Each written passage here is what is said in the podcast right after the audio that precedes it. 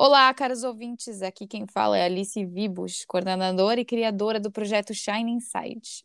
E hoje estou com os nossos voluntariandos e participantes do nosso projeto, Otávio Augusto. No episódio de hoje estaremos falando então sobre os efeitos da musicoterapia em pessoas que sofrem de ansiedade e de depressão. É, a musicoterapia ela, ela trata de um equilíbrio e um balanço entre a arte e a saúde, e ela serve justamente para promover a comunicação, a expressão e o aprendizado. E além disso, ela busca facilitar a organização e a forma é, de se relacionar com seus pacientes, promovendo saúde, reabilitando, atuando como medida de prevenção ou simplesmente para melhorar a qualidade de vida, né? Além disso, existe a musicoterapia comunitária ou a social, né? Que ela visa então empoderar grupos e possibilitar o engajamento e organização necessária para que os indivíduos do grupo eles tenham plena capacidade de enfrentar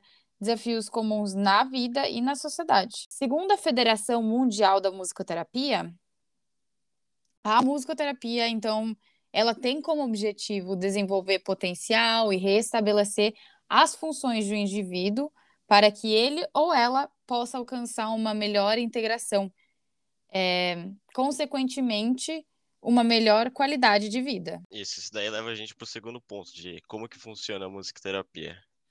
Bem, é bastante difícil descrever realmente o que acontece em uma sessão de musicoterapia, porque existem diversas abordagens de tratamento. Ela pode ser realizada com o paciente passivo, somente escutando a música, tocando, ou ativo, ou seja, participante fazendo a música com o terapeuta.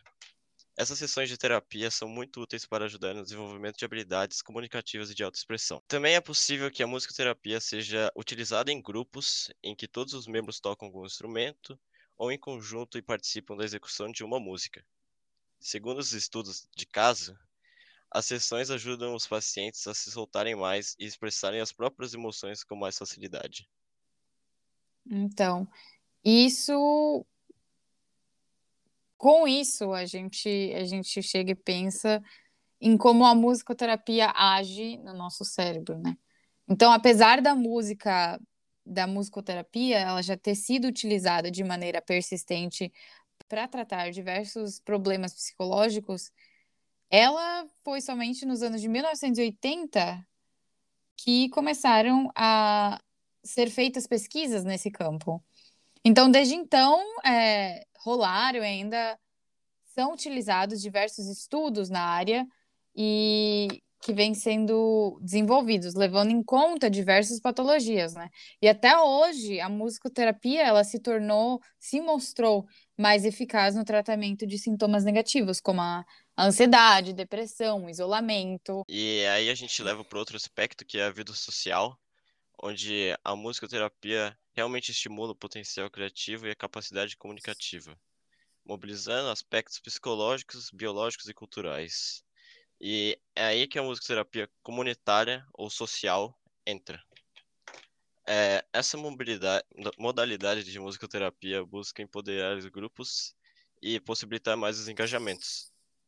Ela é uma troca de experiências entre pacientes, Assim, eles podem se organizar e realizar todos os enfrentamentos necessários para uma vida social de maior saúde. Aí, tu vem me pergunta, mas qual foi a origem, então, da musicoterapia contemporânea?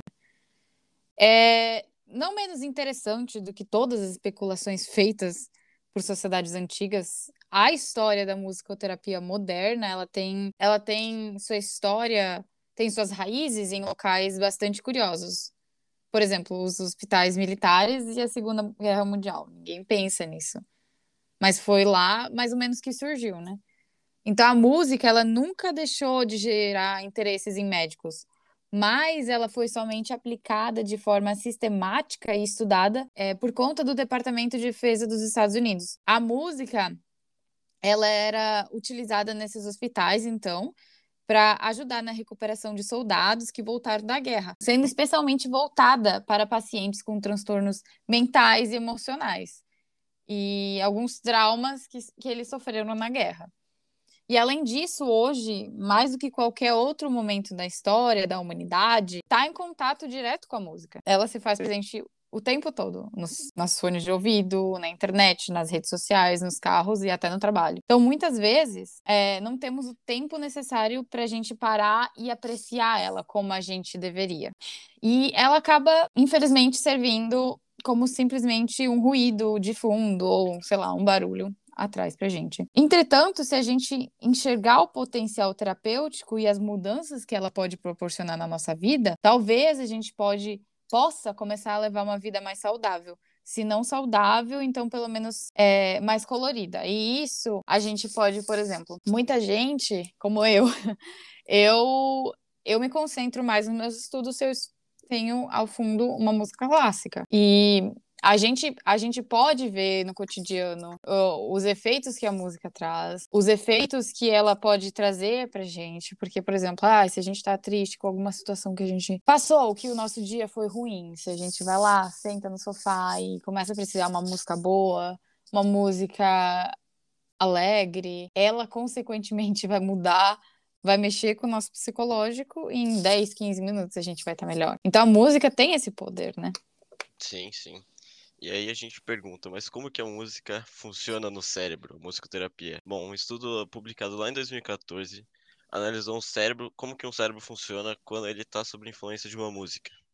Nesse estudo, os pesquisadores colocaram várias músicas de jazz para tocar esses instrumentos, enquanto faziam uma ressonância magnética no cérebro. Essa prática serviu para averiguar quais partes do cérebro se acendiam quando os músicos estavam tocando, além de se constatar além de constatar que todas aquelas regiões foram de fato ativadas, é, os pesquisadores também pediram para que os músicos improvisassem em conjunto, ou seja, fugissem um pouco do, do script que eles tinham em mente e realmente improvisar. E isso aí possibilitou que eles dessem uma averiguada melhor no cérebro e que quando eles estão improvisando uma música em conjunto, tudo funciona de uma maneira muito similar de que quando a gente está conversando entre, por exemplo, eu e a Alice aqui. Aí, essa descoberta serve de respaldo para uma musicoterapia e seus benefícios para os processos comunicativos, visto que as mesmas áreas de comunicação se acendem quando tanto estamos conversando quando estamos tocando algum instrumento com outra pessoa. Além disso, a música ativa diversas regiões do cérebro responsáveis pela memória, como por exemplo o hipocampo. Ou seja, isso faz com que ela possa ser utilizada de forma terapêutica em pacientes que sofrem com doenças neurodegenerativas, por exemplo, o Alzheimer. E é isso, pessoal. Por hoje ficamos por aqui. Fiquem ligados nas nossas postagens nas redes sociais, pelo Instagram, arroba Até a próxima. Até mais.